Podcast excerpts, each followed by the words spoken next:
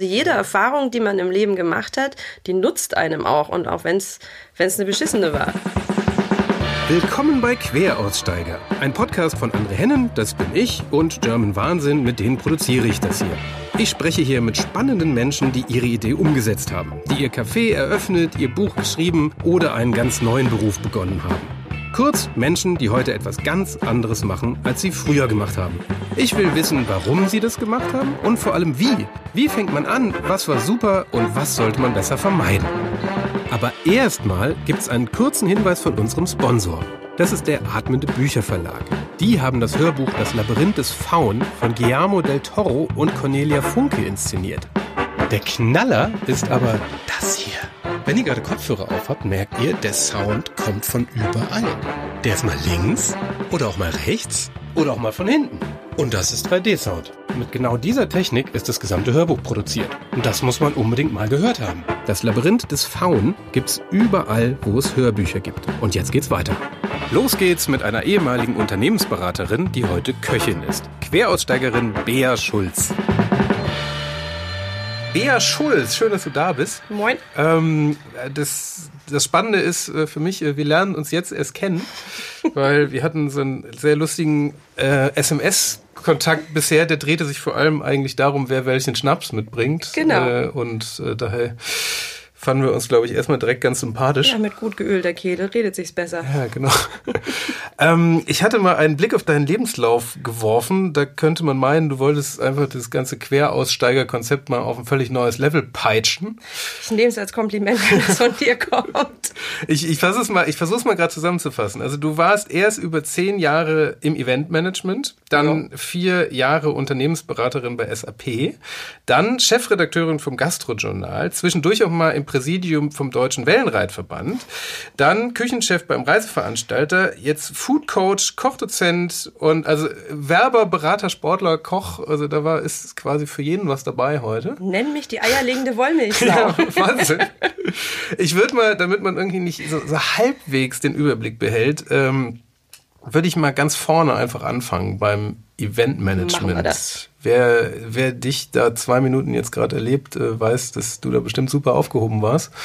Aber äh, warum hast du damit mal angefangen, würde mich interessieren. Also in den Eventbereich bin ich tatsächlich so gekommen, wie die meisten Leute zu ihrem ersten Beruf kommen, äh, wie die Jungfrau zum Kinde.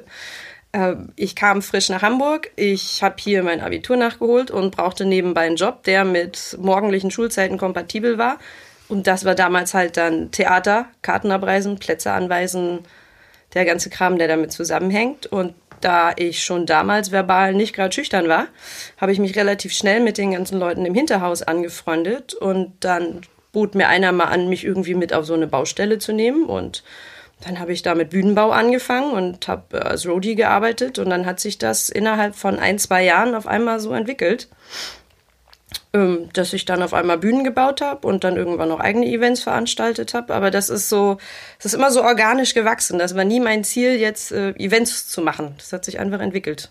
Ja, aber vom Bühnenbauen zum, ich habe selber veranstaltet, ist ja jetzt auch, es macht ja jetzt nicht jeder Roadie, sage ich jetzt mal. Ist ja jetzt nicht die typische Roadie-Karriere. Nee, ich sag mal so, ich bin Gott sei Dank mit einem recht gut funktionierenden Gehirn ausgestattet. Und ähm, äh, ich war schon immer gut, das habe ich damals auch erst rausgefunden, ich war schon immer extrem gut in diesem Netzwerk aufbauen, Netzwerk bilden, ähm, Konzepte schreiben. Und damals war es noch so, das war ja noch, das ist ja schon über 20 Jahre her, das war ja noch bevor, ich sag mal, Facebook und Internet so richtig dick am Start waren.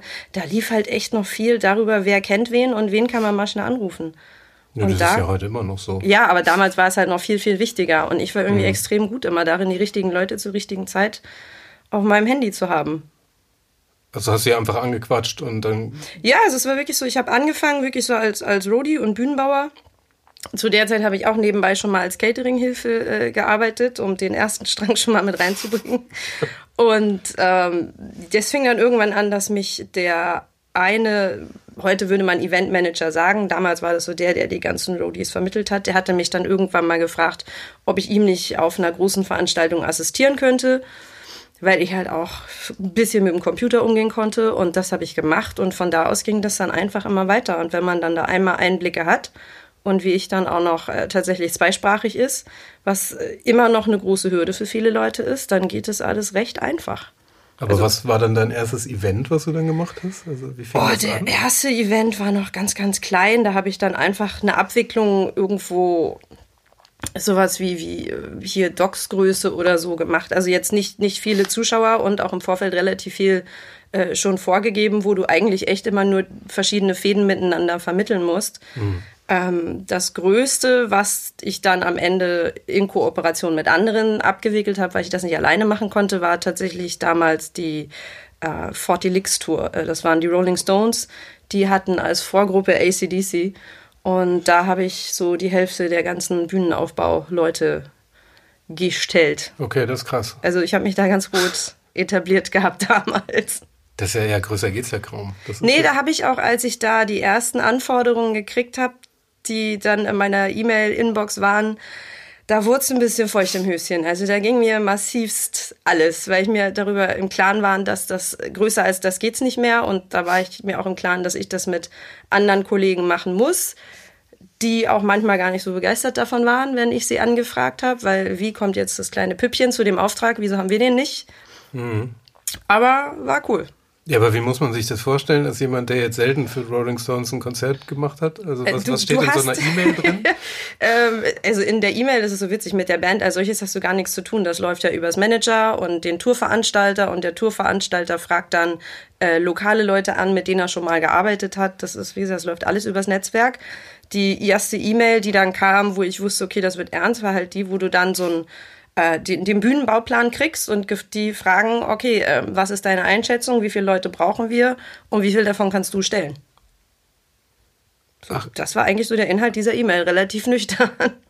Ah, und, und dann fängt. Genau, dann fängt man an, auf, aufgrund von Erfahrungswerten und dem, was man ja irgendwann äh, auch schon mal gemacht hat, äh, grob zu schätzen und spricht auch mal mit ein paar Kollegen, weil die Bühne war damals was, was es, also auch alle Dimensionen, die ich da kannte, gesprengt hat.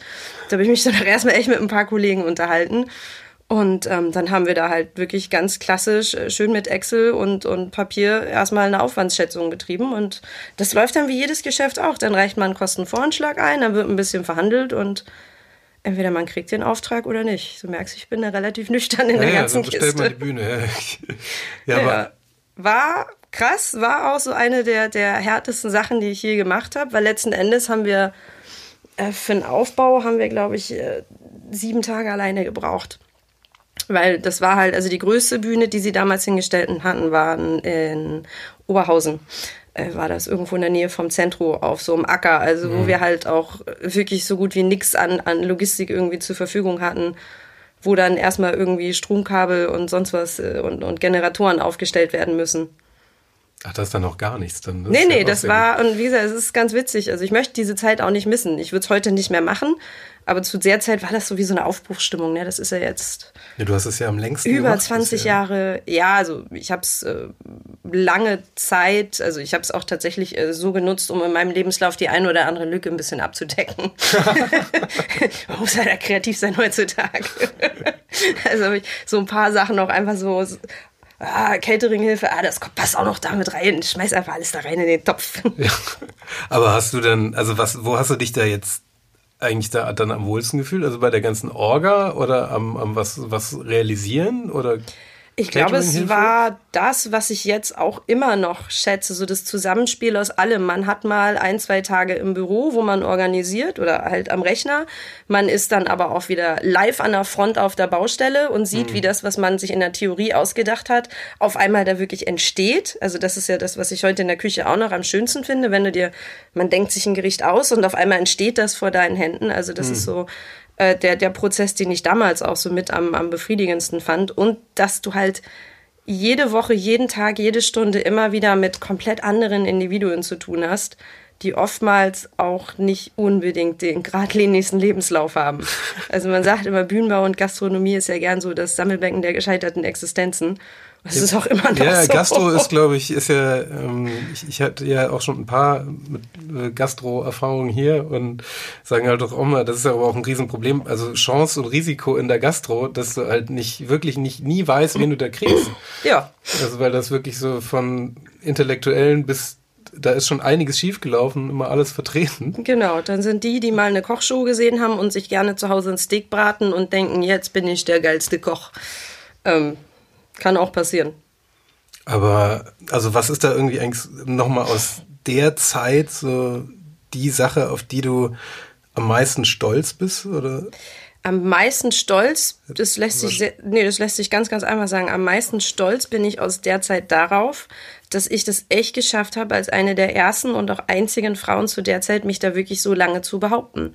Weil das war ganz, ganz oft der Fall, dass ich mich mit ganz, ganz bösen Vorurteilen äh, auseinandersetzen mussten. Also die nettesten Sachen waren dann immer noch, naja, die hat den Job doch nur, weil sie Brüste hat oder dem und dem die Nudel gekaut hat. Das waren dann noch die höflichen Sachen. Hm. Ähm, also, dass ich es da geschafft habe, weil, mein Gott, da war ich irgendwie Anfang 20 und ich sehe jetzt auch nicht aus wie ein Schlag in den Hals, aber es ist schon so mit Anfang 20 und Blondine und dann da irgendwie von gestandenen Leuten ernst genommen zu werden, das ist was, das hat mein Selbstbewusstsein nicht unbedingt geschwächt.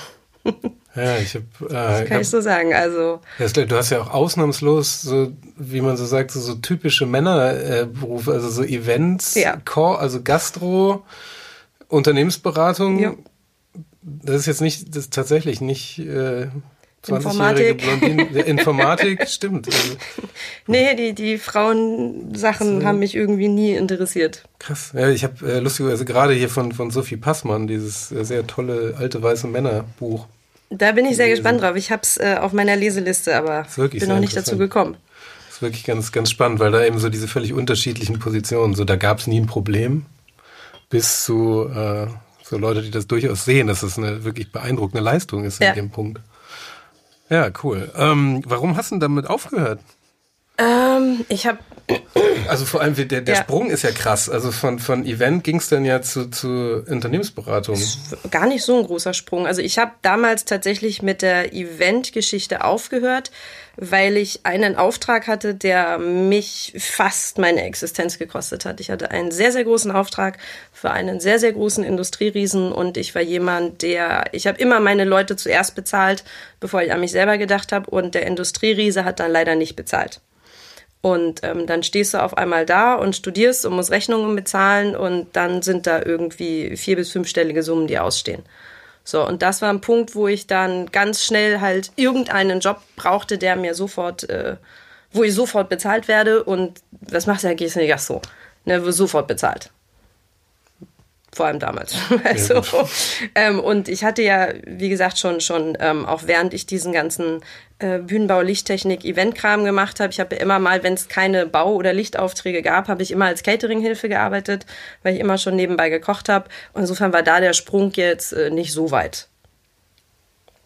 Da dann einfach äh, erstmal komplett hier in Hamburg auf dem Kiez in die Gastronomie einzuspringen. Ja, aber da war ja zwischendurch noch SAP dazwischen. Ja, jein, also nicht ganz. Also ich habe ja mit der, mit der Event-Geschichte aufgehört, weil ich irgendwann auch dann mal wirklich mich voll auf mein Studium konzentrieren musste. Ja. Das äh, ist leider so. Also ich habe kein, kein BAföG oder sonst was bekommen. Ich musste mein Studium komplett selber bezahlen. Das heißt, ich musste auch immer viel arbeiten.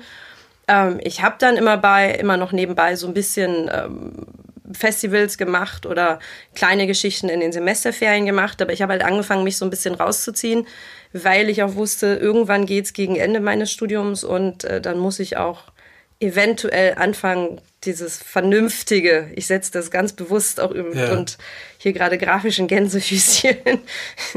Wenn das Studium zu Ende ist, musst du mal was Vernünftiges machen. Was hast du studiert? Nur muss mal. Ich habe tatsächlich den ich, ich äh, fange die Antwort nochmal an. ähm, das können wir dann schneiden. Ähm, der offizielle Titel meines Studienabschlusses nennt sich Sozioökonom. Ich habe hier okay. in Hamburg an dieser äh, damals noch äh, kleinen alternativen linksversifften Hochschule für Wirtschaft und Politik studiert, habe Sozioökonomie studiert. Ähm, mein Abschluss ist aber in Wirtschaftsinformatik und Marketing.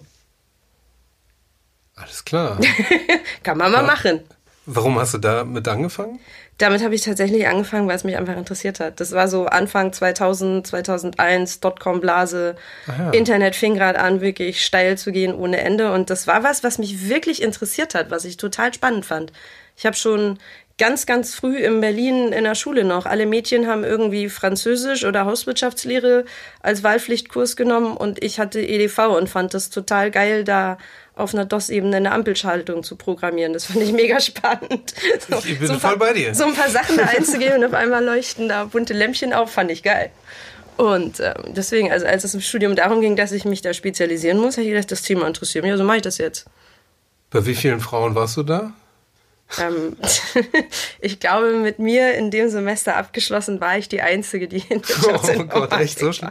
Nein, also es gab noch so, weil das ja in den Wirtschaftswissenschaften ja. integriert waren, also es gab immer noch so ein, zwei Mädels so in den Grundvorlesungen, aber als es gegen Ende des Studiums dann wirklich so in diese krassen Informatik, SQL, Datenbanken programmieren, in, in diese Vorlesung ging, da war ich in der Regel die Einzige. Krass, ne? Ja, aber hat mich nicht äh, irgendwie gestört, weil. Nee, wieso auch? Nur eben. Aber. Ein, einige der Jungs, mit denen ich da studiert habe, sind heute immer noch meine besten Freunde, weil das schweißt zusammen. Ja. so. Ja, wenn das glaube ich auch. Ja, und dann, dann bist du mit dem Studium dann.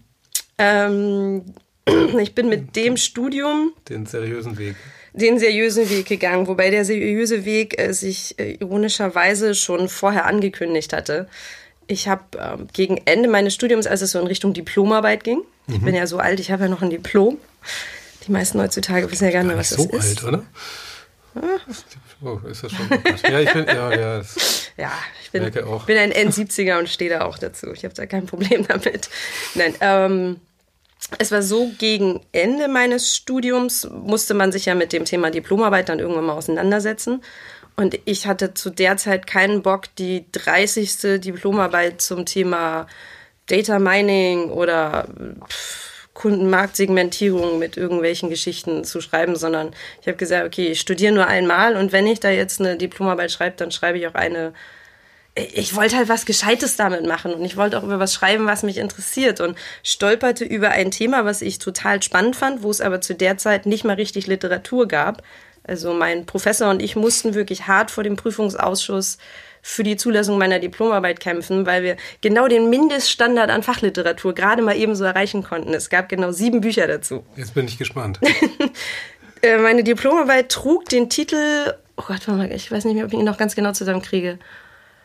Äh, ob serviceorientierte Architektur neue Perspektiven für Business Intelligence eröffnen. Wow. Ich habe für, über ein, ein damaliges, äh, neues, revolutionäres äh, Softwarekonzept, die serviceorientierten Architekturen, also das, was heute Standard ist. Ich wollte gerade sagen, das ist ja flexible total, Geschichten. Ja immer noch. Aber als ich damals abgeschlossen habe, das war 2007, da war das der ja, ganz klar. heiße Scheiß. Und ähm, an meiner Uni hatten die noch nicht mal davon gehört, mein Professor schon, deswegen fand er das auch spannend. Aber es gab halt keine Literatur und damals war die SAP die ersten, die sich damit auseinandergesetzt haben. Und dann habe ich da wirklich nachts ähm, beim Googlen, weil ich irgendwie Vorträge oder sonst was suchte, was ich nutzen konnte, einen Praktikumsplatz bei der SAP gefunden, der genau dieses inhaltliche Thema hatte.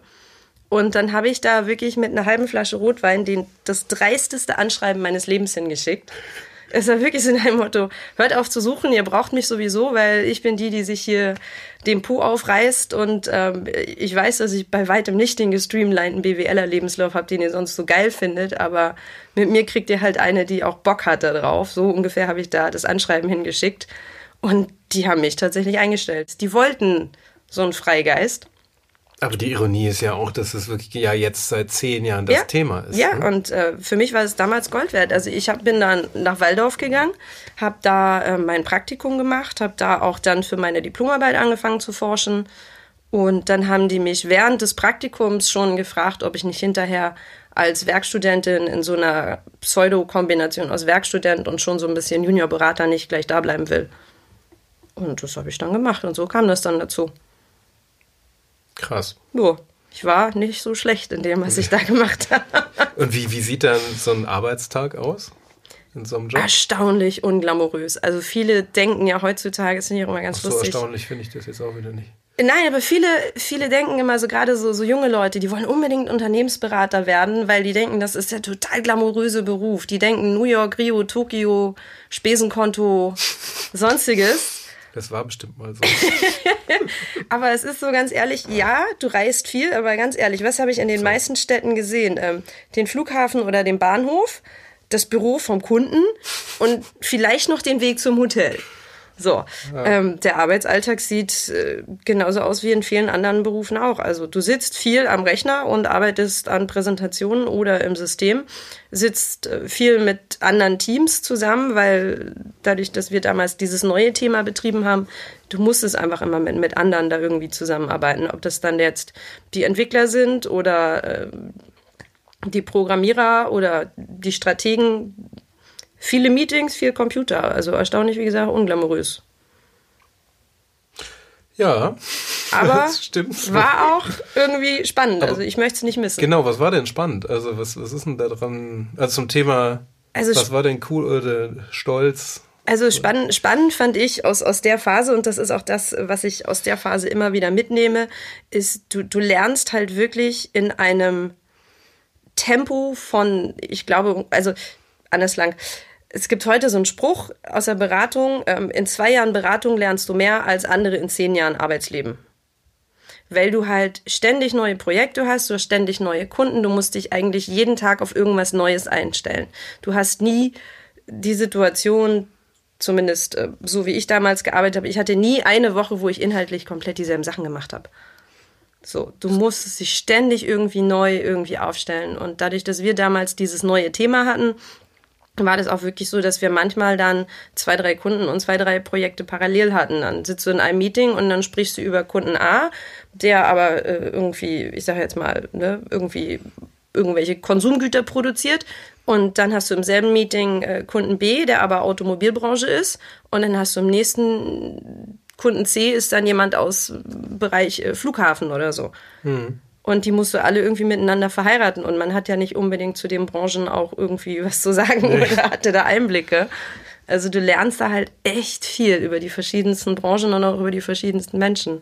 Ich kann das total nachvollziehen, weil das ist also auf einem völlig anderem intellektuellen Level, aber so ist es ja in der Werbung tatsächlich ja. auch. Also dass du hast ja morgens nikotinabweisende Farbe, äh, nachmittags ein Auto und äh, abends machst du noch mal was für für Kaugummi. Also genau und ja du hast dann aber auch den, ich sag mal den ganz den ganz bescheidenen Mittelständler, der eigentlich nur irgendwie ein bisschen weiterkommen will und im nächsten Meeting hast du den Global Player, der glaubt dir sagen zu können, wie du es machst. Und das, also. Wobei du das genauso, glaube ich, die Plätze auch tauschen kannst. Ne? ja, also so oder so, aber das fand ich eher so, das war der, das, was ich aus zehn Jahren äh, tatsächlich spannend fand. Ja. Ähm, die Vielseitigkeit auch, auch, äh, natürlich war das ganze Rumgereise ist manchmal auch ganz nett. Man hat dann auch mal, äh, auch mal schöne Momente. Und äh, was ich da bis, bis heute auch äh, draus mitnehme und davon zehre ich halt gerade jetzt, äh, wo ich äh, so viele Jahre auch zwischendurch selbstständig war, du lernst halt ganz schnell, äh, wie du dich verkaufst und wie du dich präsentierst. Ah. Das, also ein Berater ist nur so gut, wie er präsentieren kann. Das kann sein, der hat die geilsten Inhalte, aber wenn du die nicht rüberbringen kannst, bringt das nichts. Du musst echt so ein bisschen dieses Rampensau gehen haben. Gute Tipps so? Dazu? Über sich selbst lachen können, sich selbst nicht ernst nehmen und äh, die magische Faustformel eines jeden guten Beraters beachten. Es reicht, wenn du fünf Slides weiter vorne bist als der Kunde. Habe hab ich nicht verstanden. es geht ja immer noch dieses Vorurteil, dass viele Berater nichts anderes machen als PowerPoints. Ja. So, und dass wir immer so tun, als ob wir alle Antworten wissen. So ist es aber nicht. Manchmal, also ich, ich kenne einige Kollegen, ich war nicht einer von denen, aber ich kenne einige Kollegen, die lassen sich eine Präsentation von einem Kollegen schicken, ja. lesen die auf dem Weg zum Kunden einmal durch und sind echt, die haben den Wissensvorteil, dass sie wissen, was in drei Folien kommt, aber mehr wissen die auch nicht.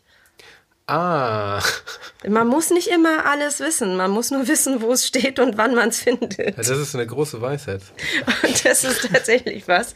Ähm, da, da zehre ich immer noch von. Ich habe nie den Anspruch erhoben, alles zu wissen, aber. Ja, ich glaube, wenn du den ernsthaft hättest, wäre das, so glaube ich, viele. auch wirklich tragisch. Es, es, es, gibt so viele, die, die so tolle Sachen machen. Ähm, und, und auch so gut sind in dem, was sie machen. Also auch in meinem Umfeld. Ich habe Kollegen um mich rum oder auch Kolleginnen, die unfassbar gut sind in dem, was sie machen und jeden Tag an sich zweifeln, weil sie alles in Frage stellen, weil sie ja diese eine Sache noch nie gemacht haben. Und dann ja. denke ich, ja, aber nur weil du die eine Sache nie gemacht hast, heißt es doch nicht, dass der Rest von dem, was du machst, schlecht ist. Ich weiß auch nicht alles. Ich kann auch nicht alles. Ich habe auch noch nie irgendwie äh, Zuckerfiguren geblasen.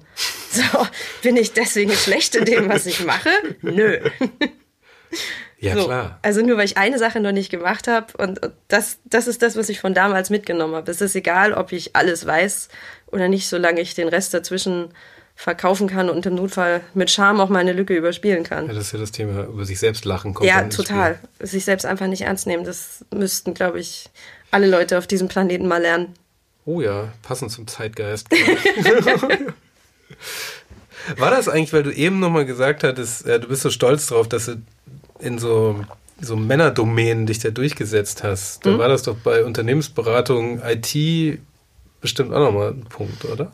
Ähm, es in, ich sag mal, in der IT-Beratung war es was komplett anderes. Also da war ich, da war ich stolz drauf, dass ich es geschafft hatte, eben mit diesem zu der Zeit wirklich echt durchschossenen Lebenslauf ernst genommen zu werden. Ähm, es fing aber damals schon an, dass ich da irgendwie gemerkt habe, äh, das ist auch der Bereich äh, oder der Grund, weswegen ich äh, aus der Beratung dann irgendwann ausgestiegen bin. Ähm, die Beratungsform, in der ich damals gearbeitet habe, ist extrem oberflächlich und extrem kompetitiv. Und da geht es manchmal echt nicht mehr nur noch ums Ernstnehmen, sondern auch wirklich um, ähm, wer schafft es am besten zu intrigieren und wer hat die dicksten Eier. Und das ist so ein Spiel, das war noch nie meins. Ich spiele nicht falsch und ich, ich kann auch nicht intrigieren. Da, da fehlt mir das Mädchen gehen. ähm, Das Gehen fehlt mir aber auch. Nee, also ich, ich, ich, ich stehe zu dem, weg. was ich kann. Wenn ich, wie gesagt, so Wissenslücken habe, dann, dann Ja. stehe ich da auch zu. Und ähm, was, was ich in, aus der Zeit mitnehme, ist, dass ich es da auch geschafft habe, wie gesagt, mich zu etablieren. Aber es ist der Bereich, wo ich sage, ähm, ich, das ist der Bereich, wenn ich am Ende meines Lebens bin und zurückgucke, sind das die Jahre, wo ich sage, ich habe es gemacht, aber das sind die, die ich vielleicht nicht nochmal machen würde. Weil es war das einzige Mal in meinem Leben damals, dass ich eine vernunftbasierte Entscheidung getroffen habe und nicht auf meinen Bauch gehört habe. Und das hatte ja dann ein paar Jahre später auch massive Folgen für mich, dass ich das äh, gemacht habe und nicht auf meinen Bauch gehört habe. Weil ich eben das Gefühl hatte, dass ich immer, ich, ich war gut in dem, was ich gemacht habe. Es hat mir ja auch äh, viel Spaß gemacht. Ich habe da auch viel draus gelernt, aber ich habe jeden Tag das Gefühl gehabt, dass ich eine Rolle spiele. Ich spiele die Rolle der Beraterin. Ich habe angefangen, mich da selbst aufzugeben, um die Rolle dieser erfolgreichen Beraterin äh, auch aufrechtzuerhalten. Und das hat ja dann äh, am Ende ein ganz äh, böses, böses Ende für mich genommen. Da darf man fragen, welche? Da stehe ich dazu, ähm, weil es auch ein ganz ein Thema ist, was mir wichtig ist. Ich bin tatsächlich in einem ziemlich, ziemlich harten Burnout geendet. Oh. Aber in der, in der richtig miesen Variante nicht äh, so dieser, nimmst du mir nicht übel, nicht so dieser Werber-Burnout, äh, nicht, nicht so diese ganze äh, Reklame-Scheiße äh, im Sinne von, nö, ein bisschen müde und reißt dich zusammen, sondern ich hatte wirklich, ich hatte richtig fette Panikattacken, drei, vier, fünf am Tag und lag wirklich in so einem dunklen Loch und das über Monate. Bei der Arbeit. Nö, ich bin dann, also ich sag mal so, ich habe damals, weil ich ja auch zu- äh, ein bisschen auf dieser Welle mitgeschwommen bin und auch dachte, na komm, so wie alle anderen, komm, bist jetzt müde, bist erschöpft, reiß dich zusammen, ähm, kriegst du schon irgendwie alles hin. Bin dann auch noch mal in ein anderes Unternehmen gewechselt, äh, was perfekt passte. Ich bin in eine ganz, ganz tolle kleine Firma in Karlsruhe gewechselt, die Hold on to your seat Event-Software gemacht hat. Also es war so eigentlich Arsch auf Eimer, aber weil ich davor das so lange unterdrückt hatte und dann auf einmal in ruhigem Fahrwasser war, äh, ist es da halt geknallt. Also ich war drei Monate in Karlsruhe und da bin ich zusammengebrochen. Als man dachte, jetzt ist alles überstanden, aber ich habe mich dann hinterher mit dem Ganzen, was da auch an, in der Chemie im Körper passiert, äh, auseinandergesetzt. Es ist ja ganz oft, dass viele Leute dann den echten Burnout erst hinterher kriegen, wenn man denkt, aber jetzt ist doch alles okay. Aber es ist, weil halt so diese, diese Verdrängungs- und Schutzmechanismen des Körpers ja extrem, extrem mächtig sind. Und ich bin dann halt in Karlsruhe wirklich ganz, ganz krass zusammengebrochen und bin da auch im, im Krankenhaus gelandet und habe dann da erstmal alles wieder beendet und bin dann zurück ähm, nach Hamburg gekommen, weil hier mein Partner war und hier auch mein, mein festes Umfeld war.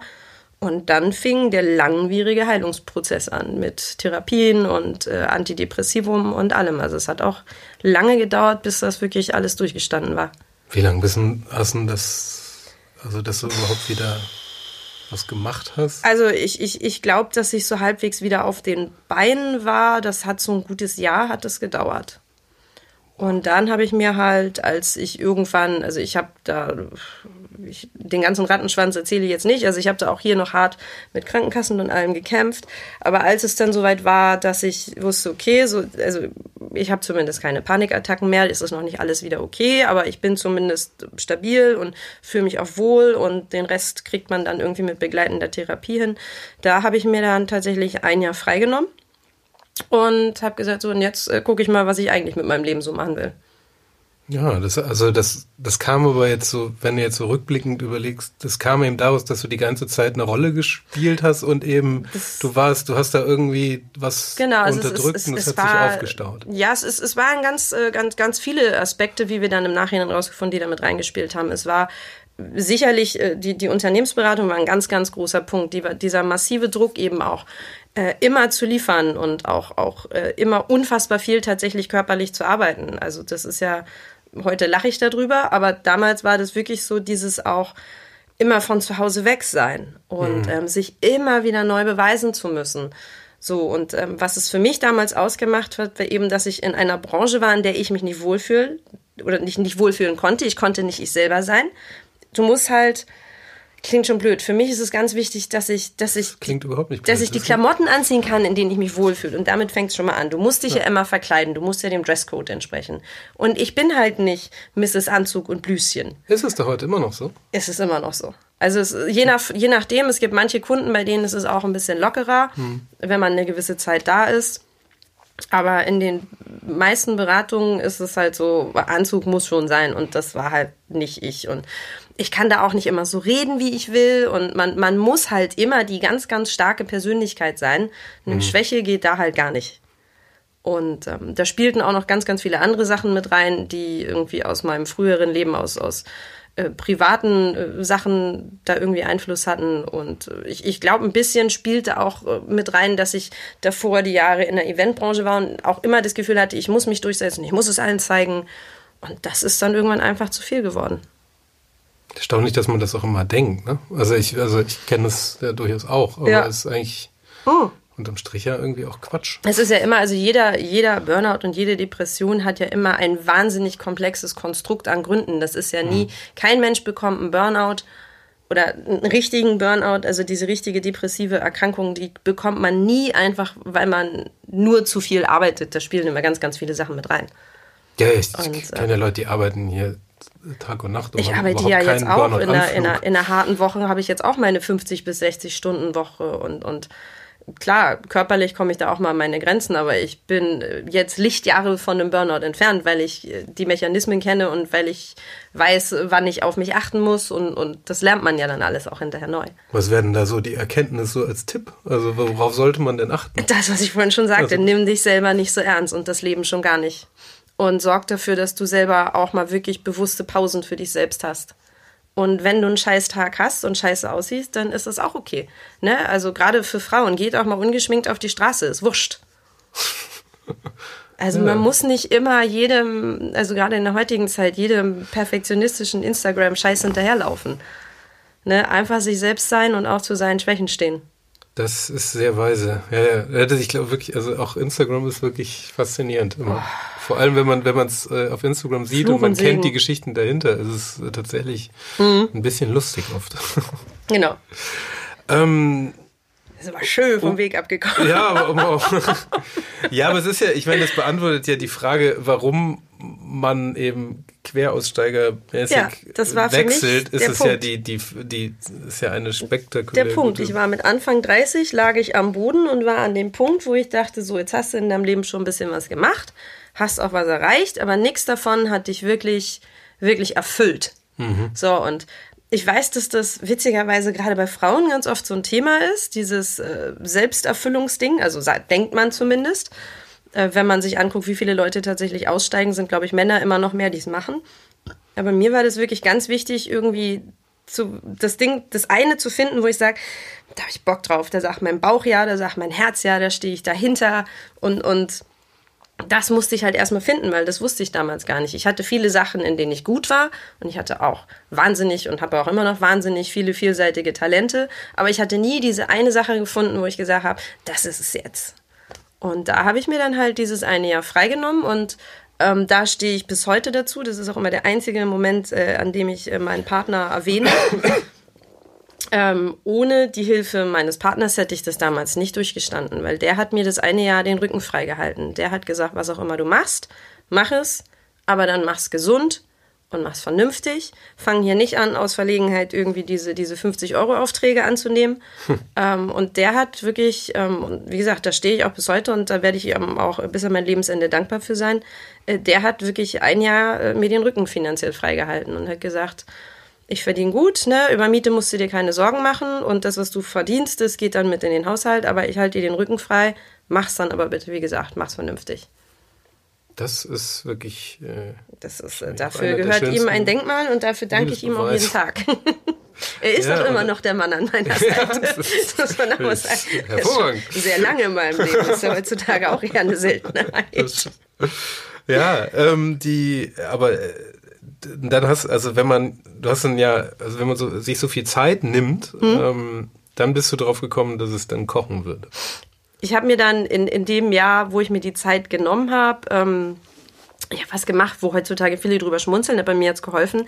Ich habe mir tatsächlich einen Coach genommen, so einen sogenannten Business Coach, weil ich war schon immer und bin auch immer noch, ich bin so ein Kolibri im Kopf. Ich habe immer viel zu viele Sachen auf einmal und wusste überhaupt nicht, will ich jetzt irgendwie diese ganzen Talente nutzen und damit was machen? Oder gibt es vielleicht was, von dem ich noch gar nicht weiß, dass ich das machen will? Mhm. Und habe mir dann einen Coach genommen, der mir da auch ganz, ganz viel geholfen hat, dieses Chaos einfach mal zu sortieren. Und habe in dem Jahr einfach wahnsinnig viel ausprobiert. Da kam zum Beispiel auch das, das Schreiben dann dazu, das war in dem Jahr. Ähm, und dann habe ich äh, genau für den Wellenreitverband, das war, das habe ich ehrenamtlich gemacht, aber das war, weil ich irgendwas zu tun brauchte. Ne, also ich bin niemand, ich, jeder kann mal zwei, drei Wochen rumsitzen, aber ich kann nicht ein Jahr rumsitzen und gar nichts machen. Ich brauchte irgendwie immer was ja. zu tun. Und da konnte ich meine ganze Eventverantwortung mit reinbringen und äh, habe beim Wellenreitverband äh, die ganzen deutsche Meisterschaft, Hochschulmeisterschaft, solche Sachen organisiert, damit ich irgendwas Inhaltliches zu tun hatte. Ja, ja. Und ähm, genau, und in dem einen Jahr habe ich ganz viel ausprobiert. Also da habe ich dann auch angefangen, irgendwelche Praktika irgendwas zu machen, weil ich am Anfang, wie gesagt, gar nicht genau wusste, will ich was mit Marketing machen, will ich was Kreatives machen.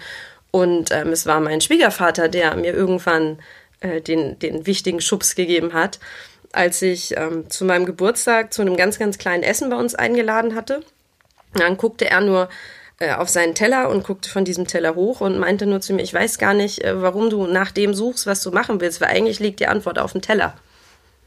Und Oha. das war so, dieser eine Satz hat so viel irgendwie bei mir ausgelöst und ich dachte, verdammt, der hat auch noch recht.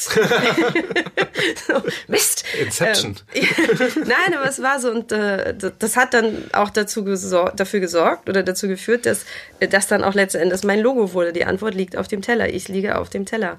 Das war so, ja, klar, Mann. Es war schon immer meine Leidenschaft. Ich habe es mein ganzes Leben irgendwie immer nebenbei gemacht. Viele Jahre als Hobby, äh, damals im Studium und in der Eventbranche immer nebenbei das mache ich jetzt. und dann habe ich echt äh, quasi das Pferd von hinten aufgezäumt und habe gesagt, so, ich will jetzt irgendwas machen, was mit Kochen und Essen zu tun hat. Ja. Da wusste ich am Anfang halt noch nicht genau, in welche Richtung.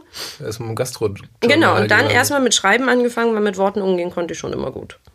Das hatte sich damals irgendwie so ergeben. Ich fing da an, einfach so als Freiberuflerin. Ich, die hatten irgendwo auf schieß mich tot, Facebook irgendwo geschrieben, dass sie freiberufliche Schreiber brauchten, die im Idealfall auch noch so ein bisschen gastroaffin sind. Das konnte ich alles unterschreiben. Und dann habe ich da relativ schnell halt diese, diese stellvertretende Chefredakteurgeschichte angeboten bekommen. Du bist auch immer in einer beachtlichen Geschwindigkeit nach oben gefallen. Das hing aber damit zusammen, dass sie wahnsinnig unprofessionell waren. das ist ja manchmal auch der Trick. Und, na, also die, die das gegründet hatten, ähm, der eine war ein Werber, der war wahnsinnig stark darin, eben eben grafisch, visuell äh, Sachen umzusetzen. Aber du brauchst halt für so einen Redaktionsplan, da brauchst du halt jemanden mit Struktur mhm. und jemand, der planen kann. Hurra, meinst, zurück. sind Werber nicht so Nein, aber das war halt so, das passte halt perfekt. Also, dass ich halt gut bin in diesem ganzen Planen und Organisieren. Ähm, so bin ich halt dazu gekommen. Das finde ich ja eh immer lustig. Also jetzt auch so in diesem dem Podcast hier merke ich ja immer, äh, dass, dass man nie was umsonst gemacht hat, finde nee. ich ja immer ganz spannend. Also ja. wie sich das gegenseitig dann doch immer wieder Es gibt gewisse Dinge, die einen immer wieder einholen, einholen die sich auch immer wiederholen. Weil es ist ja immer, wenn ich, wenn ich mit Leuten rede, so, ja, dann mach's doch endlich, weil es ja. gibt ja dann durchaus mal so, es soll ja ein, zwei Leute geben, die überlegen schon länger, was zu machen, machen es aber nie. Genau. Und die ist, ja, aber dann schmeiße ich ja das alles weg. Nee, wieso? Nee, man nutzt ja, es doch. Also jede genau. Erfahrung, die man im Leben gemacht hat, die nutzt einem auch. Und auch wenn es eine beschissene war. Also ich sage heute auch. Gerade der, die beschissene. Ja, ich sage auch, der Burnout, also ja, war jetzt äh, suboptimal so vom, vom Wohlfühlfaktor. Sobald sollte man jetzt nicht wieder. aber ähm, letzten Endes bin ich im Nachhinein so froh, dass ich ihn hatte, weil ja. Wann setzt man sich mal so mit sich auseinander und mit dem, was man will? Also hätte ich den nicht gehabt, hätte ich vielleicht auch nicht den Mut gehabt zu sagen, mit Anfang 30, ne, ich fange jetzt noch mal ganz von vorne an. Ja. Also das Einfachste wäre gewesen, ich gehe irgendwie zurück oder suche mir einen festen Bürojob, aber das stand für mich irgendwie nie zur Debatte. Beständigkeit war noch nie so mein Thema. Aber du, du hattest so, ja, obwohl so einen richtigen Bürojob, doch, hattest du ja schon eigentlich. Oder? Ja, die Unternehmensberatung war schon so halbwegs Bürojob, aber ich hatte nie in meinem Leben, wirklich nie, so eine, so eine klassische Anstellung, so, so 9 to 5. Ach so, das war so, so flexibel arbeitszeitenmäßig. Ja, also, also die Beratung, wo ich gearbeitet habe, also ich hab, es fing ja schon damit an, dass ich teilweise in Waldorf war, äh, teilweise aber auch aus Hamburg gearbeitet habe. Du arbeitest viel aus dem, aus dem Homeoffice oder bist beim Kunden. Natürlich hast du so Kernzeiten, aber ich habe ja. in meinem ganzen Leben, glaube ich, tatsächlich nie, nee, ich habe nie so eine, so eine vier Jahre jeden Tag morgens um neun im Büro sitzen, hatte ich nie. Möchte ich auch nicht. Ist nicht meins. Ja, ich finde das ja ganz spannend, dass es jetzt gerade so ein bisschen, also dass, dass alle so versuchen, das so abzuschaffen, also dieses New Work-Ding. Ja. So, das ist ja Aber es ist ja in Deutschland schon allein schwierig mit den, mit den ganzen äh, Arbeitsmarktgesetzen, die es da so gibt, im Sinne von, oh, das ist ja dann Vertrauensarbeitszeit. War, war doch, glaube ich, irgendwie jetzt, dass Vertrauensarbeitszeit eigentlich nicht rechtens ist oder so. Und ja, hier ist ja schon Freelance. Da machen wir jetzt ein großes Fass auf. Deutsche, das genau, das ist, ein, das ist, die Büchse der Pandora sollten wir zulassen. Lass uns lieber die Schnapsflasche nochmal Ja, genau, wir holen nochmal die Schnapsflasche. Jetzt wird schöner Moment für die Schnapsflasche. Ja, das ist aber wirklich faszinierend. Also dieses Land ist halt um für die Festanstellung gebaut. Ne? Ja, also alles, ja. alles ist optimiert für, für die Festanstellung. Ja, und, und ganz und oft, sobald du das glaub, verlässt. Ganz oft, ja, und ganz, ganz oft trauen sich die Leute das auch leider gar nicht. Also was ich immer ganz schade finde, weil ich, auch was du gerade angedeutet hast, ich treffe auch ganz oft Leute, die das ganz, ganz inspirieren und ganz, ganz mutig finden, was ich gemacht habe. Und ich denke dann, naja, aber wenn, wenn du wirklich so unglücklich bist, dann mach's doch einfach. Man, ja, aber, und man muss ja Rechnungen zahlen. Ja, dann muss man halt vielleicht auch mal ein paar Monate irgendeinen anderen Job annehmen, um die Rechnungen zu bezahlen. Auch ich habe zwischendurch in der Kneipe am Tresen gestanden, was nicht unbedingt mein liebster Job ist, aber die Rechnungen müssen halt bezahlt werden. Ähm, aber wenn es dich dann langfristig dahin bringt, wo du sein willst, dann mach's halt einfach. Aber ich glaube, das ist halt auch so, so ein deutschen Mentalitätsding, dieses, nee, das geht nicht, weil. Ja, so. das ist dieses ganze Sicher, diese Dis Sicherheitsdiskussion ist ja immer ja, so ein bisschen, äh, das ist ja schon fast äh, Realsatire, wenn man darüber nachdenkt. Ja. Äh, ich, ich bin in einer Festanstellung, ich bin, ich kenne nur diesen einen Arbeitgeber, den ich ja, ja habe und der kann mich entlassen. Ja. Und dann stehe ich da ja. und habe wahrscheinlich jetzt so aus, aus jetzt, jetzt sag jetzt mal Texte-Sicht vielleicht meine Mappe auch überhaupt nicht vorbereitet oder so. Und stehe dann da auf der oh Straße. Oh mein Gott, großer Skandal. Ja, keine Ahnung. Also und, äh, ich finde das dann immer nur so lustig, dass man das eben als, äh, dass man immer nur bei Festanstellung an Sicherheit denkt und als Freiberufler, der meistens 10, 20, 30 Kunden ja. hat, also ich meine, wie wahrscheinlich ist denn das, dass die plötzlich alle abspringen? Es ist das Thema Sicherheit, ist gerade gerade in meinem, in meinem Umfeld, in, in meinem Freundeskreis ein Riesenthema. Ich habe auch gerade jetzt äh, vorgestern mich da ganz lang wieder mit, mit einer Freundin drüber unterhalten, weil ganz, ganz viele Leute dann das sagen, weil, weil ich ja so in der, der Berufsform, in der ich heute arbeite, da kommen wir ja äh, gleich auch noch dazu, ich habe ja alles andere als Sicherheit. Ich habe ja auch komplett schwankende Einnahmen, mal so, mal so. Ja. Ähm, aber das ist mir egal, weil ich, äh, ich mache halt das, was mich glücklich macht. Und wenn ich dann mal in der einen Woche irgendwie jetzt äh, gelinde gesagt nur 50 Euro zur Verfügung habe, mein Gott, dann muss ich halt, dann ist halt äh, jetzt nicht der teure Schnaps drin und dann koche ich halt zu Hause. Ja, wobei, da würde ich, glaube ich, Weil es ist ich jetzt, glaube, du um, brauchst halt so ein, so ein um es ganz übertrieben äh, genau, zu sagen. Ne? Du brauchst ja Also, schon ein wirtschaftliches ich- Grundverständnis für bin- eine gewisse Ja. Mitte, die man so... Ja, man, man weiß, was man so in einem Monat an Geld braucht. Und ähm, das schaffe ich auch immer ganz gut. Aber allein für Leute dieses, dieser Gedanke, nicht zu wissen, wie, viel- wie viel Geld man eventuell im Monat zur Verfügung hat, schon allein da flippen ja die Leute aus. Ja, nicht zu wissen, was man nächsten Monat überhaupt macht. Jo. Das ist ja auch schon so ein Ding. Ich finde, das ist ja... Das äh, ich hatte finde das ich ja ja mal... so großartig. du, du kannst, ich finde das, das ist ja der Witz. Also du kannst ja, das ist ja auch nicht, also Freelance ist ja auch nicht für all. Also Selbstständigkeit Nee. ist ja wahrlich nicht für alle. Was du siehst ja in Amerika ist es ja jetzt so ein bisschen so, dass es, oder USA um genau zu sein, die, da ist es jetzt so, dass so ungefähr 50 Prozent frei, 50 Prozent fest sind. Da finde ich, da, da geht's so, so gefühlt auch hier hin, so ungefähr, weil, weil nämlich meiner Erfahrung nach das sich auch wirklich teilt. Also es ist für 50 Prozent tatsächlich einfach nicht, ähm, nicht das richtige System, weil die, es gibt halt diesen Gedanken, ich weiß nicht, was ich nächsten Monat mache. Und jetzt ist die Frage, macht mich das jetzt nervös ja. oder empfinde ich das als Freiheit? Genau, und das ist tatsächlich, da, da, da fängt es schon mal an. Es gibt Leute, die sind auch selbstständig und ich, ich sage, die sollten gar nicht selbstständig sein. Ja, die sind total und nervös Genau, du, musst, du musst dafür gemacht sein und ähm, du- musst da auch, also sag ich immer, du musst da auch einen gehörigen, äh, eine gehörige Portion Eier und, und Knall im Kopf haben, um, um das wirklich durchzuziehen. Weil du musst dich ja ständig irgendwie verkaufen, äh, äh, bewerben und das ist halt einfach nicht jedermanns Sache. Das mag sein, dass Leute vielleicht ähm, zum Beispiel auch das Potenzial und die Ideen haben, aber wenn die dann so schüchtern sind, dass sie das niemandem vermitteln können, Ja. dann, dann bringt das auch nichts, wenn die dich selbstständig machen. Was bringt es, wenn du die tollste Idee, das tollste Produkt, das tollste Konzept hast, aber keiner weiß davon, weil du es nicht verkaufen kannst, weil du echt schon in blanke Panik ausbrichst in dem Moment, wo jemand vor dir steht und sagt, und was machst du so? Ja, genau. Ja, also das, das ist ja auch immer, also du musst da schon auch ein gewisses Selbstbewusstsein haben, um dich da äh, zu behaupten. Wie hast du denn da jetzt tatsächlich angefangen? Dann also von der Chefredaktion oder Stellvertretenden beim Gastrojournal Richtung Richtung muss man bei der Definition, glaube ich, Food Coach, Kochdozent, Koch. Ich meinte vorhin Showkoch. so, ein, ein kulinarisches Perpetuum mobile. Ja. Es gab ja eine Zeit, wo ich hier in, in, in Deutschland nicht weiterkam, weil ich nicht klassisch kochen gelernt hatte, also keine Ausbildung hatte. Ich habe auch, habe ja auch äh, keine wirklichen Zeugnisse. Das ist auch so, so ein Thema, was mich hier in Deutschland immer nervt. Und äh, die meisten Sachen in meinem Lebenslauf ähm, waren halt äh, zu der Zeit Kochschulen, ein, zwei Restaurants und Bistros. Aber weil ich ja wieder eingestiegen war, waren da keine großen Adressen drin. Und dann kam eines Abends, das war, weiß ich noch, das war ganz lustig. Ähm, ich habe montags immer auf, auf Twitter einen, einen Chat mit äh, verschiedenen Köchen in England. Wir haben quasi so, so einen virtuellen runden Tisch äh, gehabt, wo halt Köche montags abends auf Twitter immer über Essen diskutiert haben. Total geil.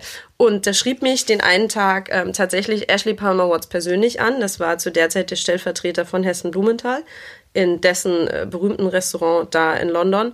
Und ähm, schrieb, ey, ich verfolge dich jetzt schon seit ein paar Wochen. Ich finde das total cool, was du da immer so sagst und, und schreibst. Und das hat alles Hand und Fuß. Wir suchen gerade gute Leute.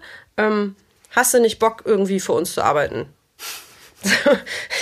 ist mir mal kurz, es ist tatsächlich, äh, da habe ich mal kurz meine Coolness für ein paar Sekunden verloren. Ähm, habe ihm tatsächlich ganz äh, frech zurückgeantwortet, ich schicke dir gerne meinen CV und wenn du den liest und mich dann immer noch cool findest, dann können wir da gerne drüber reden. Das war auch eine super Antwort. Und äh, den habe ich ihm geschickt. Dann antwortet der tatsächlich, ähm, ja, hast halt nicht gelernt, aber das hat Hessen ja auch nicht. Und das war für mich so ein Ding, dass der mich mit einem meiner größten Idole vergleicht. Das war so, okay. Und dann meinte er, du, wir machen das einfach ganz normal. Du kommst hierher, ne, wir zahlen dir auch das Hotel und alles und dann machst du hier ein Probearbeiten und ähm, dann finden wir ja raus, äh, was du kannst und was nicht. Und äh, da stehst du dann auf einmal. Also das weiß ich noch, wie ich äh, da zum Bahnhof Knightsbridge irgendwie fuhr und auf den Treppen habe ich mich echt fast übergeben, weil ich so nervös war.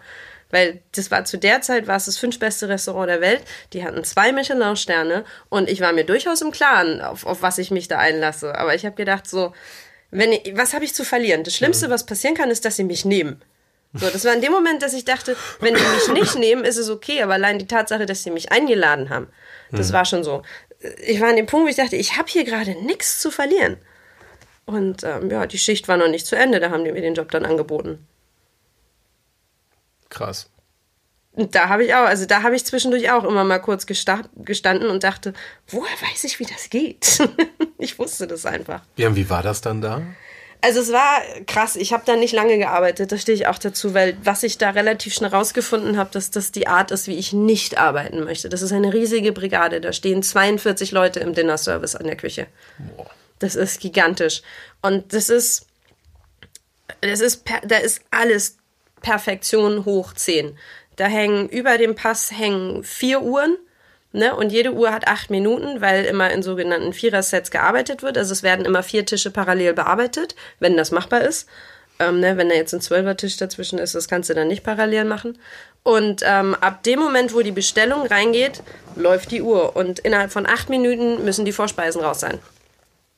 Und dann guckst du echt, okay, das ist jetzt Tisch 17 die Uhr läuft und dann weißt du, du hast jetzt acht Minuten, um deine Sachen fertig zu kriegen. Das heißt, allein der Level an, an Vorbereitung ist, ist, äh, da habe ich, wie gesagt, habe ich viel gelernt. Nochmal auch zum Thema Organisation und, und Perfektion und, und Fokus. Ähm, aber was ich halt auch gelernt habe, ist, dass da halt null Raum für eigene Kreativität ist. Deswegen wollte ich da dann auch nicht lange arbeiten. Es war geil, weil ich viel gelernt habe. Aber da wird selbst das, das muss leider auch sein, selbst das Rezept für die Gemüsebrühe ist bis auf das Müh definiert. Da wird genau ausgewogen. Ich weiß die Mengen nicht mehr genau, aber ich sage jetzt mal 720 Gramm Möhren und 2,7 Gramm Salz. Also da wird alles ausgewogen. Ach krass. Und auch komplett ausgewogen, vorbereitet, schon bereitgelegt. Ne? Also die 30 Gramm vorgekochter Dinkel und die 5 äh, Gramm äh, vorgetrocknetes Seegras, das liegt alles schon bereit. Ah, das ist ja auch diesen acht Minuten dann halt geschuldet, ne? Weil ich überlege gerade, acht Minuten, da mache ich ja eine Tütensuppe noch nicht. Nein, mehr. aber das ist, das ist ja auch äh, Teamsport einfach, ne? Also ja, in klar, den acht Minuten, ist, du ja weißt, nichts. okay, da ist es das Huhn, dann war ich zum Beispiel auf dem Soße, das heißt, okay, ich muss die Soße fertig haben. Das heißt, ich muss ähm, bei den Jungs, die neben mir standen am Fleischposten, nach vier Minuten nach den Hühnerherzen fragen, weil die in der Soße durchziehen mussten. Dann muss das in den Becher, dann muss das nach vorne und parallel weißt du, okay, das Schwein muss ich und das muss ich und das muss ich. Aber du hast ja alles vorbereitet. Und das halt so. Es ist ein gigantischer logistischer, logistischer Aufwand und das ja. ist was, was viele, glaube ich, heutzutage auch nicht wissen, dass der Beruf des Kochs wird ja immer so belächelt, so oh, kann ja jeder Hauptschultyp machen. Ich glaube, seit Netflix was nicht mehr. du an, allein an logistischem Verständnis haben musst. Ja. Ne, also Köche sind echte Tausendsasser. Das ist auch, ähm, also wenn du richtig dumm bist, dann kommst du da nicht weit. Ja, ja, das ich hatte, äh, wie, wie, ich glaube, jeder Werber irgendwann mal meine, ich mach mal Gastrophase. ist aber auch so ein Klischee. Das ne? ist mega Klischee, ja, absolut. Also es ist, ja, weil das irgendwie immer so was Kreatives, das, man denkt lustigerweise immer so, ähm, ja, dass es eben was Kreatives ist. Und dann hatte ich aber Gott sei Dank das Glück, dass einer meiner besten Freunde mal Koch war. Und er sagt, es ist eben genau das, was du auch sagst. Es ist eben nicht kreativ, sondern es ist kreativ, wenn du den Laden aufmachst. Ja, da ist es gerade mal zwei Wochen wahnsinnig kreativ ja. und dann ist es täglich größtes Murmeltier. Genau, und dann ist es erst wieder kreativ, wenn du eine neue Karte kreierst. Genau. Genau. Ähm, aber es ist halt, wie gesagt, das war so das, wo ich mich am wohlsten gefühlt habe. Und ich habe ja dann auch viele Jahre immer wieder in, äh, in London gearbeitet und dort viel Zeit verbracht, weil es da wirklich immer darauf ankommt, passt du von der Persönlichkeit ins Team? Und was hast du drauf? Ja, und so kam das ja. Also ich habe ja da wahnsinnig viel Zeit verbracht und auch in tollen Läden gearbeitet. Verdient man da eigentlich viel? Ähm, du verdienst, ich sag mal so, du verdienst in London besser als hier, definitiv. Was aber auch damit zusammenhängt. Ja, da zahlst du aber auch irre viel Miete. Ja, aber du zahlst zum Beispiel oh, wesentlich weniger Steuern. Also so. die, der Beruf des Kochs, ich sag mal so, so ein, so ein Standardgehalt, ähm, so im, im Einstiegsbereich ist wirklich so ein Standard Gehalt 24.000 Pfund, ne? dann bist du bei den 2.000 Pfund im Monat. Du zahlst aber knappe 20 Prozent Steuern, das heißt, von den 2.000 Pfund kriegst du auch 1.600 ausbezahlt. Hm. So, hier in Deutschland ist ja in dem Bereich, äh, ne, also die, die Gehälter im Einstiegsbereich der Kirche, da wollen wir mal nicht drüber reden. Wenn du da 1000 Euro netto ausbezahlt bekommst, dann hast du ein gutes Einstiegsgehalt. Hm. Das ist ja ein absolutes Armutszeugnis für diese Stunden, die wir da leisten. Ja. Was auch mit einer der Gründe ist, weswegen ich äh, jahrelang äh, mich auch dagegen gewehrt habe, hier in Deutschland in Küchen zu stehen, weil ich einfach nicht sehe, 60 Stunden die Woche zu arbeiten und dann am Ende des Monats kriege ich 1200 Euro auf mein Konto überwiesen. Und das ist dann äh, meistens traurigerweise schon ein recht ein, ein gutes Gehalt. Ah, ah jetzt, wo, also, du, wo, wo, du jetzt hingehst, ist so. Also, also jetzt ist es so, ich habe mich über die Jahre ganz gut etabliert. Da hat es tatsächlich geholfen, dass ich äh, lange Zeit in London gearbeitet habe, äh, weil ich dadurch dann auch mal wieder ein paar schöne Stationen im Lebenslauf hatte. Dann habe ich hier in Hamburg auch in ein paar schönen Restaurants äh, gestanden. Und dann ist es ja auf einmal äh, passiert, äh, dass mein Mann nach Australien versetzt wurde. Und ja. ähm, ich die großartige Gelegenheit hatte, weil äh, sein Arbeitgeber so nett war, sich darum zu kümmern, dass ich auch ein Visum bekomme. Was aber daran hing, dass er das durchgesetzt hat, weil er gesagt hat, ich gehe gerne für ein Jahr ans andere Ende der Welt, aber dann kommt meine Frau auch mit. Ja. Und ähm, ein guter Mann. Er ist ein großartiger Mann, habe ich ja vorhin schon gesagt. Und Stehe Zieht sich durch. ist, ist ganz brauchbar. ist ganz, ganz okay. Ist, Hat sich bewährt. Er ist ganz nett. Nein, er ist wirklich großartig. Und ähm, dann konnte ich da, da konnte ich halt mal richtig frei einfach auftreten. Ja. Weil da wusste ich, die Gelegenheit greife ich jetzt am Schopf. Und dann habe ich da auch wieder über die sozialen Medien, meinen ersten Job habe ich über Instagram bekommen. Da war ein Koch, den ich total geil fand, den ich total bewundere. Und den habe ich auf Instagram angeschrieben, ob ich nicht mal irgendwie einfach nur ein, zwei Tage ein unbezahltes Praktikum da machen kann. Weil mich das total interessiert hat. Ich wollte einfach nur mal bei dem in der Küche stehen und, und gucken, wie das funktioniert. Ich musste auch erstmal so ein bisschen rausfinden, wie da so der Level ist. Ist es vergleichbar? Weil es in vielen Ländern ein bisschen unterschiedlich ist und wollte auch mal sehen, wo, wo stehe ich da. Und dann hat, hat der mir sofort zurückgeschrieben, dass er das irgendwie total cool fand, dass ich ihn einfach angeschrieben habe. Auf Instagram. Ja, aber das ist so, ne, da sind die halt auch so offen. Und dann hat er, er mich nur gebeten, ob ich ihm irgendwie einen Lebenslauf schicken kann. Dann hat er eine Reference kurz angerufen und äh, die betreffende Person hat auch Gott sei Dank ein Gutes über mich erzählt. Und dann hat er mir während des Termins schon gesagt, pass auf, einen festen, eine feste Stelle habe ich ja. gerade nicht. Aber wenn du willst, kannst du gerne als Casual bei uns arbeiten. Was heißt, dass du halt als Freelancer immer mal so ein, zwei Tage die Woche da einspringst. Ja. Wenn du jetzt zurückguckst, so auf alles, was du so bisher gemacht hast. Was ja sehr viel war. Was ja sehr, sehr viel war. Und so als große Weisheit an Leute, die jetzt überlegen, was sie machen oder schon so einen Gedanken immer mit sich rumschleppen, ob sie jetzt was machen sollen, was sie schon immer vorhatten, oder ob sie sich verändern und ob sie sich trauen oder sonst was. Was würdest du denen eigentlich raten? Also die, die eine Sache, die ich jedem mitgeben kann, und die klingt immer total banal und nach äh, Selbsthilfebuch, die ist aber gar nicht so leicht umzusetzen, ist die, dass man tatsächlich auf den Bauch hören soll. Es, es, es gibt so viele wissenschaftliche Untersuchungen dazu, dass ja alles, was du an Erfahrungen hast, Ne? Das ist, der Bauch weiß intuitiv das, was für dich richtig ist. Das Hirn ruft aber diese Erfahrungen ab und fängt dann an, rational abzuwägen. So, also wenn ich immer auf meinen Kopf gehört hätte, dann wäre ich nie da, wo ich heute bin. Deswegen, also ich, ich rate jedem, da auf seinen Bauch zu hören und dann der nächste Schritt, und das ist aber der, wo die meisten scheitern, ist, ähm, diesen Mut dann auch zusammenzunehmen und den unbequemen Weg zu gehen, um diesem Bauchgefühl auch zu folgen wenn jetzt jemand wirklich dies, diesen Mut besitzt und komplett, ich sage jetzt mal, von wirklich abspringt und neu anfängt, das wird zwangsläufig passieren, dass man Freunde verliert und dass man Wegbegleiter ver verliert. Weil nur wenig Leute damit klarkommen, äh, wenn man sich so komplett verändert. Oftmals auch, weil das ja für Leute so, also manche Leute empfinden das ja als, als persönliches Spiegelvorhalten. Also ich habe wahnsinnig viele Freunde in der Zeit verloren, als ich neu angefangen habe ganz viele schon im Burnout, aber danach, als ich komplett neu angefangen habe, hat sich mein Freundeskreis bestimmt halbiert. Weil ich halt eine ganz andere Persönlichkeit wurde, weil ich halt nur noch das gemacht hatte, wo ich sagte, da stehe ich dahinter. Ich habe aufgehört, das zu sagen oder das zu tun, was man von mir erwartet hat. Ja. So, und das ist so, es kommt immer darauf zurück, hör auf das, was dein Bauch dir sagt. Und das ist aber oftmals das Schwierigste. Man, man ist ja so auch in diesem gesellschaftlichen Geflecht gefangen, dieses, das geht so nicht, das kann so nicht, äh, Sicherheit, es ist immer, hör auf deinen Bauch und, und äh, dann nimm einfach deinen Mut zusammen und mach's. Und gerade in Deutschland leben wir ja in einem Land, wo du diese Sicherheit hast, wenn schief geht, kannst du immer noch zurück ins alte System. Das ist genau das Ding. Es ist, einfach, es ist ja einfach so, wenn du dich mal ein halbes Jahr ausprobierst oder vielleicht auch ein Jahr und es läuft schief, das kannst du immer noch im Lebenslauf charmant äh, äh als Selbsterfahrung und, und Sabbatical äh, also mit Makulatur irgendwie verkleiden und dann gehst du halt zurück. Ja. Ähm, das ist ja in Deutschland ein Land, in dem das Gott sei Dank möglicher ist. Es gibt ja hier äh, soziale Auffangnetze, so dass man eben nicht irgendwie von heute auf morgen auf der Straße war. Das ist natürlich für den einen einfacher und für den anderen schwieriger wenn du da als alleinerziehende Mutter mit zwei Kindern da bist, ist es natürlich schwieriger, irgendwie dem, dem Bauch zu folgen, weil du noch eine andere Verantwortung hast.